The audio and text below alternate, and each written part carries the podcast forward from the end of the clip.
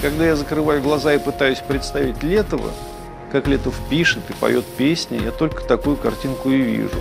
Чернеющий, насмерть спутанные корнями и сучьями кромешный лес, сквозь который бредет, прорывается слабый человек с голыми в кровь разодранными руками. Летов не просто жив, а он все живее с каждым годом. И вот уже все чаще и чаще появляются прогрессивные деятели, желающие доказать, что Летов сегодня был бы с ними и боролся бы за их свободу. Вы вообще Летова слушали, нет? Зачем вы вообще тянете к нему руки?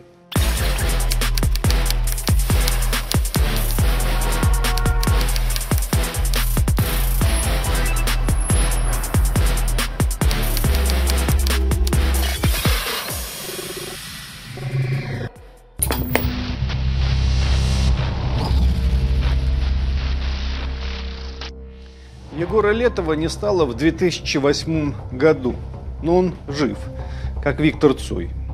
Его песни до сих пор продолжают звучать в современных фильмах. «Живой» Велединского, «Антикиллер» Кончаловского, как Витька Чеснок вез Леху Штыря в Дом инвалидов, Ханта и так далее. Его именем всерьез собирались назвать аэропорт в Омске. Вы не доголосовали до нужной кондиции, зато владелец частного аэродрома в Омской области присвоил взлетной полосе имя Егора. Ему хотели поставить памятник в Новосибирске. И, думаю, однажды поставят. Его самую заезженную песню «Все идет по плану» спели пионеры трип-хопа, легендарная группа Massive Attack.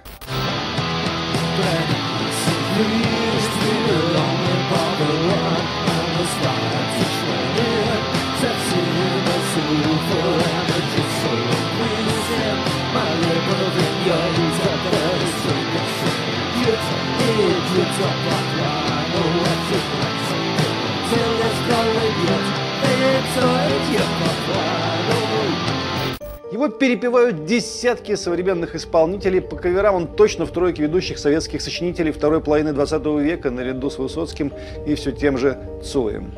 Летов не просто жив, а он все живее с каждым годом. И вот уже все чаще и чаще появляются прогрессивные деятели, желающие доказать, что Летов сегодня был бы с ними и боролся бы за их свободу. Именно за их свободу, а не за нашу. Зачем наши, с позволения сказать, либеральные деятели так тянутся к Егору Летову? Вот вопрос. Мне кажется, за тем, что у них нет своих святых. У них вообще с подлинностью есть некоторые проблемы. Ну что это за подлинность, когда лучшие рэперы Фейс, они ничего и не могут найти на свои митинги, а из Царствия Небесное покойных им приходится апеллировать к Борису Ефимовичу Немцову. Красивому, конечно, мужику, но и, собственно, все. Поэтому все время надо подворовывать, чтобы укорениться. Но с русской классикой, как говорится, все сложно. Полез к Пушкину, он стихотворением клеветникам России как даст по башке – Гоголь царя обожал, призывал возлюбить Россию, а в споре между Остапом и Андреем почему-то выбрал правду Остапа, хотя все нормальные люди должны выбирать правду Андрея. Лермонтов вообще воевал, Достоевский был ксенофоб и монархист, Чехов тоже ксенофоб. Горький Ленина воспел, Сталина обнял, ну и так далее. Но ручки у некоторых все равно тянутся, ручкам не запретишь. Есть такой популярный YouTube-канал, 163 тысяч подписчиков, еще не Познер называется. Еженедельные беседы Николая Солодникова с интересными людьми. Зовет он в основном либеральных деятелей. Звягинцев, Муратов, Венедиктов, Доль, ну все такое. В конце каждого интервью Николай Солодников гадает с гостями по книге стихов Егора Летова. Помните, как тому поэта тычет в книжку пальчик? Он хороший мальчик. И все гадают, отказался только Анатолий Борисович Чубайс. Ведущий возразил, Летов, мол, за свою большевистскую активность и прочий антилиберальный наезд давно покаялся, и поэтому можно и погадать по нему. Хотя где покаялся, как, неважно. Но Чубайс все равно не стал гадать по Летову. Чубайс умный. Чубайс понимает, что Летов для него идеологический враг. А все остальные с удовольствием гадали. Это очень показательно. Потому что Чубайс умный, а иные просто, как бы сказать, зачастую манипуляторы. А иногда даже не манипуляторы, а просто жулье. Но жулье особенное, как мы уже сказали, паразитирующее на всем подряд.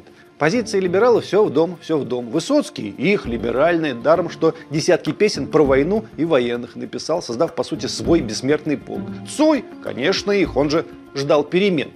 Башлачев еще бы тоже их, он же ненавидел КГБ. Летов и Летова сюда подавайте.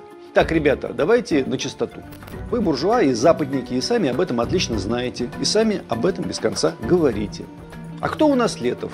Ранний Летов – это экзистенциальная революция, анархическая, выросшая из новой левой революции 68 года, яростно антибуржуазная. В 1993 году Летов говорил, «Я никогда не симпатизировал демократам, то есть буржуям. Та война, которую мы вели в 1987 году, была в первую очередь войной трансцендентной. Дело в том, что у меня всегда было стремление довести ситуацию до предела, до того момента, когда тебе угрожает смерть. Добиться того, чтобы сама реальность, эта тотальная чудовищная тирания князя мира сего, предприняла активные действия для твоего уничтожения». Чуть позже Летов еще раз выстраивал свою политическую генеалогию совершенно очевидным образом. Цитата.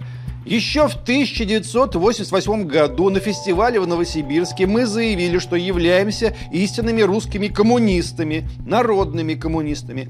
Вся наша борьба против Совдепа до перестроечного периода заключалась в том, что мы были против фальшивого коммунистического воплощения в последние годы брежневского управления. Но мы и против системы сатанинской, потому что в ней происходит нивелировка всех человеческих и культурных ценностей.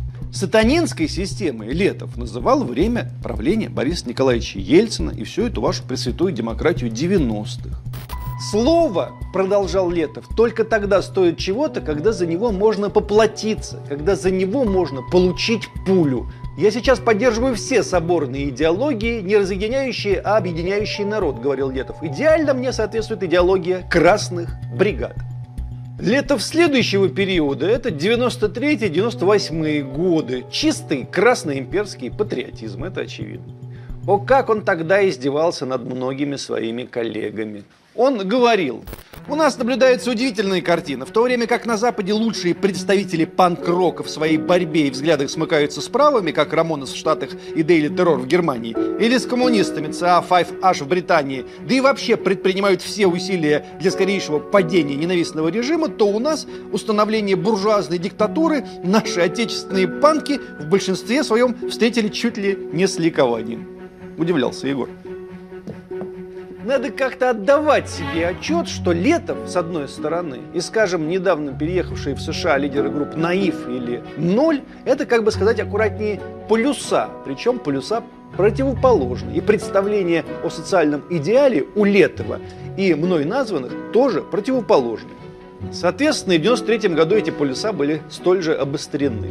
Летов находился ровно в противоположной точке от той, где был, скажем, Андрей Макаревич.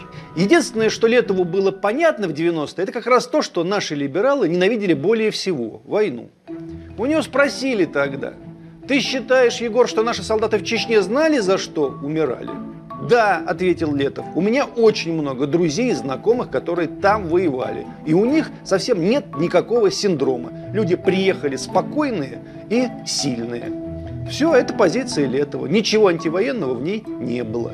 Он был сыном военного, воспитанным на советской военной поэзии. До сих пор в квартире Летова можно увидеть полки стихов, читанную, перечитанную, собственно, Летовым от Багрицкого до Твардовского. Наконец, лето в последней эпохе, времени усталой аполитичности, это время записи альбома «Звездопад». Альбом этот – самое проникновенное и пронзительное исполнение советских и революционных песен.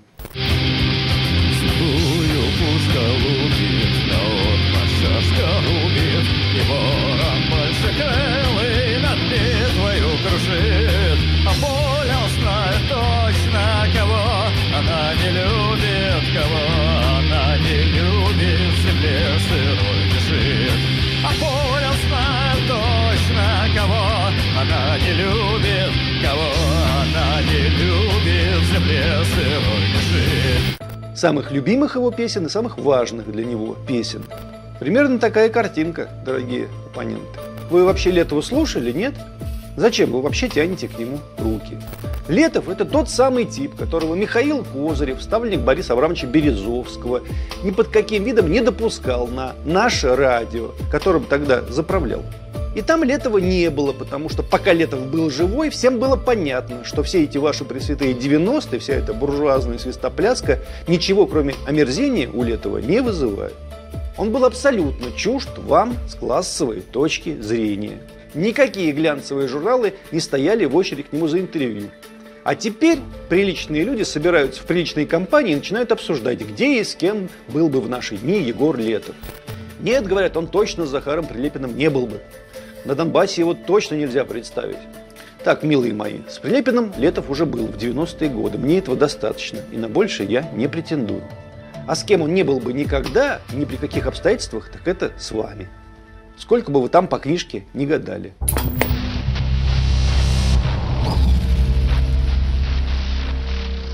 Что такое Егор Летов и его современные последователи, можно рассмотреть на одном простейшем примере. Недавно российские музыканты записали трибют-альбом из 27 песен гражданской обороны ко дню рождения Егора Летова. Так рэпер Noise MC выпустил клип на песню «Все как у людей». Однако это не кавер, а авторская интерпретация. Noise MC читает рэп на фоне стены, на которую люди в спецодежде вешают репродукции знаменитых картин. А в припевах звучит голос Летова «Все как у людей». Потому что эта жесткая рука начнет нас очень быстро душить. Голову в коробке пластмассовой вместе с телефоном, ключами и паспортом. Рентгеном в сканере просветят ласково. В целях безопасности государственной. И обратно вряд ли пришьют уже. Руки ищут затылки над обрубками шеи. Туловища жмутся грудными клетками к стенам. Не видно из контейнеров, что там с телом. Надо сказать, что либеральный активист и журналист телеканала «Дождь» Михаил Козырев текст Noise MC вывесил отдельным постом у себя в Фейсбуке. Что же такое понаписал Нойс, подцепив свои слова к летовскому припеву? Вот, цитирую. А девочка из конной полиции с белым айфоном на белом жеребце ждет в инстаграме лайка от принца и ждет от черной пятницы низких цен. Мерно цокают копытца по улице, винтят демонстрантов мальчики-коллеги, обсуждают рецепты подружки-умницы в недозаблокированной телеге. Я и Летова сделали актуальным, оранжевеньким таким, либеральненьким таким. Иван Алексеев, так на самом деле зовут Нойза МС, говорит, для меня творчество Егора Летова это самое трушное, то есть правдивое, и оголтелое, что вообще было в русском роке.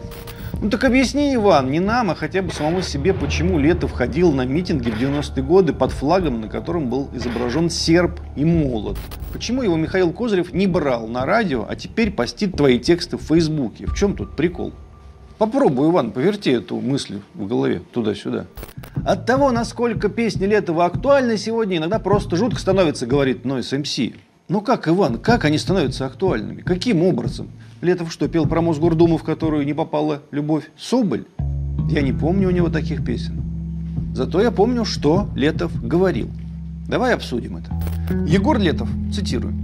Советский Союз я защищаю до смерти. Это была моя родина. Сейчас я живу бог знает где. Нас посетила какая-то чума. Но она закончится. Самое главное оружие – это терпение. Нужно терпеливо воевать, не принимать и постоянно гадить этой чуме, пока она не сломается.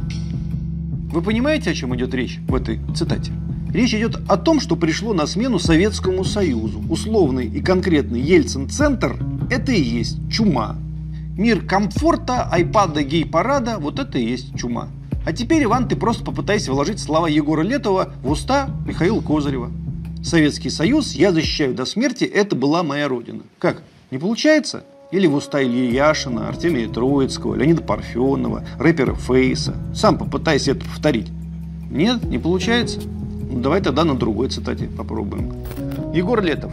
Идеи коммунизма для меня были самоочевидны с детства, как понятие добра, справедливости, равенства, братства. Мне говорил о них мой отец, участник Великой Отечественной войны, майор, военный, сейчас секретарь райкома Компартии Российской Федерации.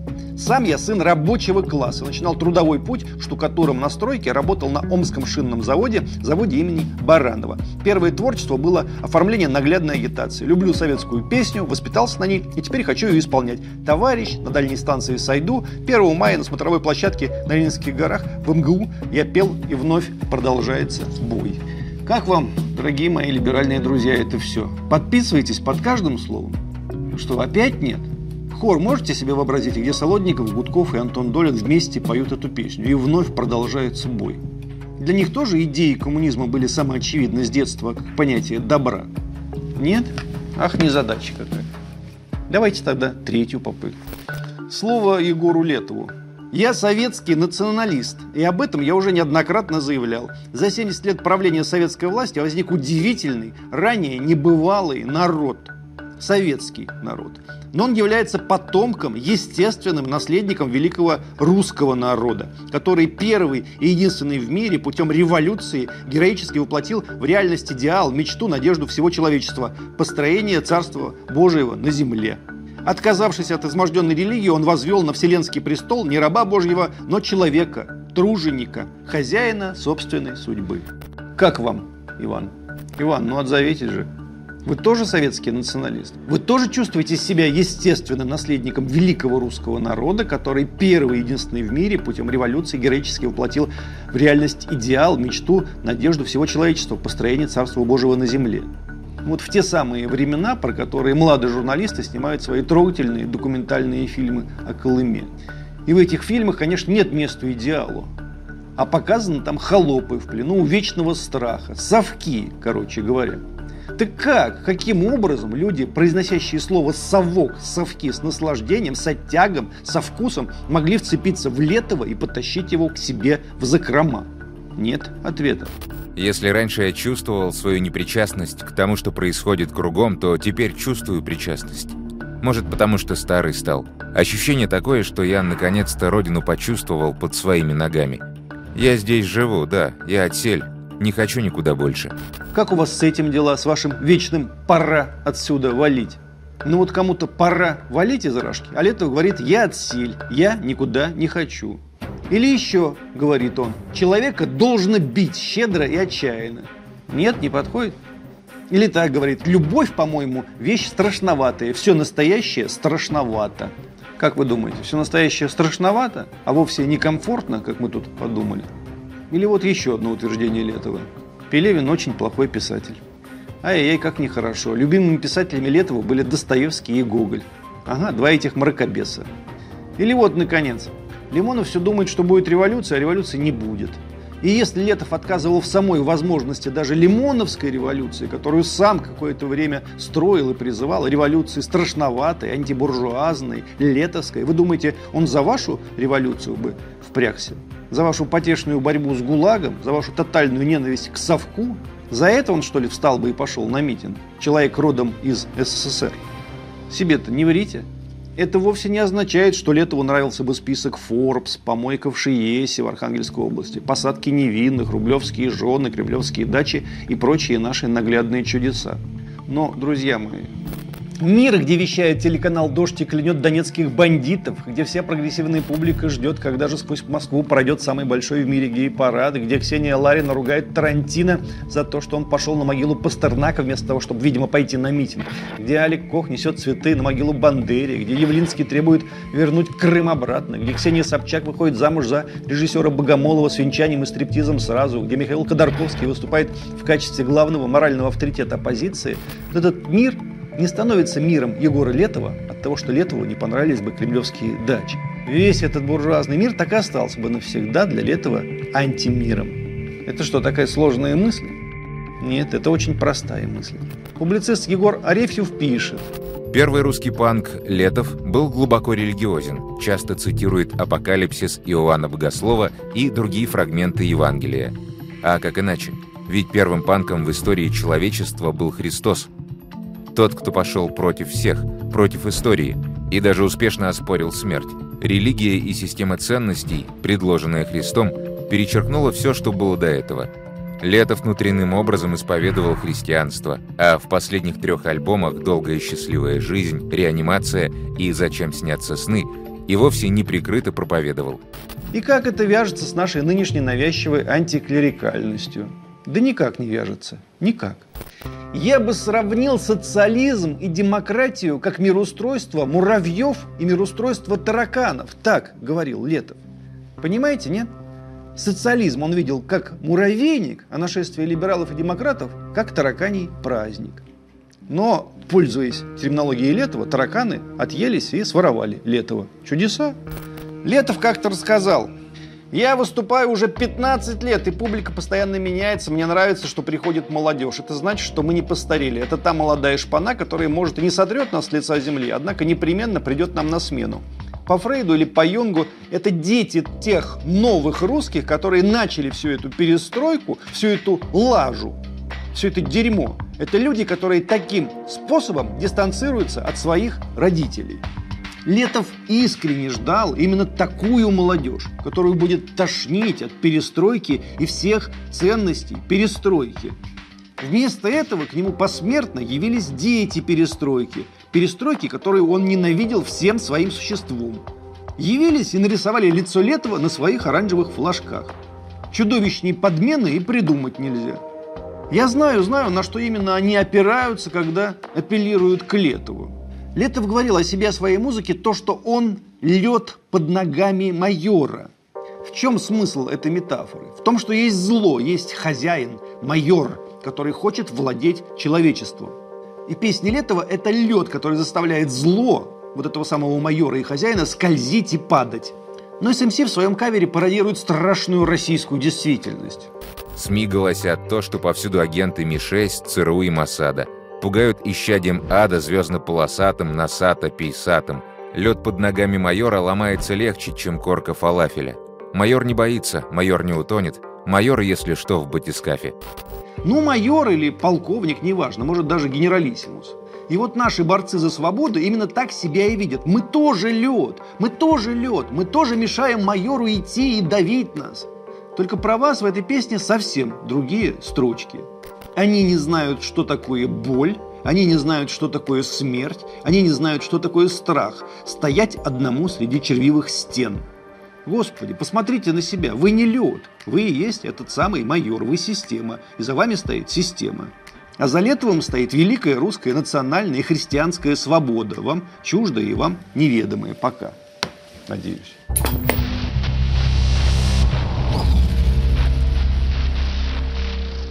Егор Летов в последние годы своей жизни выступал все реже и записывался все меньше. Он умел молчать, хотя его-то как раз и хотелось слушать, в то время как иным вздорным глоткам давно было пора заткнуться. Каким бы странным это ни показалось после прослушивания гражданской обороны, но Летов был очень тихим человеком. Он не кричал, это в нем кричало. Я вышел ну, на определенный качественный новый уровень, ну, скажем так. Для людей, которые вот, знают, они понимают просто, что, о чем я говорю. В то время как многие, вот, так сказать, коллеги по цеху старательно рвут глотки, в то время, когда внутри все вымерло, а на языке дурная трава наросла. Когда у Летова перестало внутри кричать, кровь встала. Видимо, этот крик и толкал его сердце. Всякий разумный человек понимает, что в музыке Летова не было ничего деструктивного, ломкого, черного. Напротив, все сделанное им было бесконечным преодолением хаоса. Было, скажу больше, объяснением в любви тому самому русскому полю и даже тем самым русским людям, у которых все как у людей. Сквозь этот дикий крик только слышится одно. «Милые мои потерянные, что же мы все здесь сделаем? Как же нам не пропасть тут пропадом?» Сегодня иные говорят, что Летов настолько вне системен, вне идеологичен, да и попросту дик, что он как бы уже и не русский, а какой угодно, вне географии, вне границ всечеловеческий. Ну, ерунда, конечно, потому что в силу именно этих всех своих качеств Летов является русским на всю тысячу процентов. Как, впрочем, и всякий иной великий русский. Когда я закрываю глаза и пытаюсь представить Летова, как Летов пишет и поет песни, я только такую картинку и вижу – чернеющий, насмерть спутанный корнями и сучьями кромешный лес, сквозь который бредет, прорывается слабый человек с голыми в кровь разодранными руками. Он, конечно же, вышел на свет. Иначе и не может быть.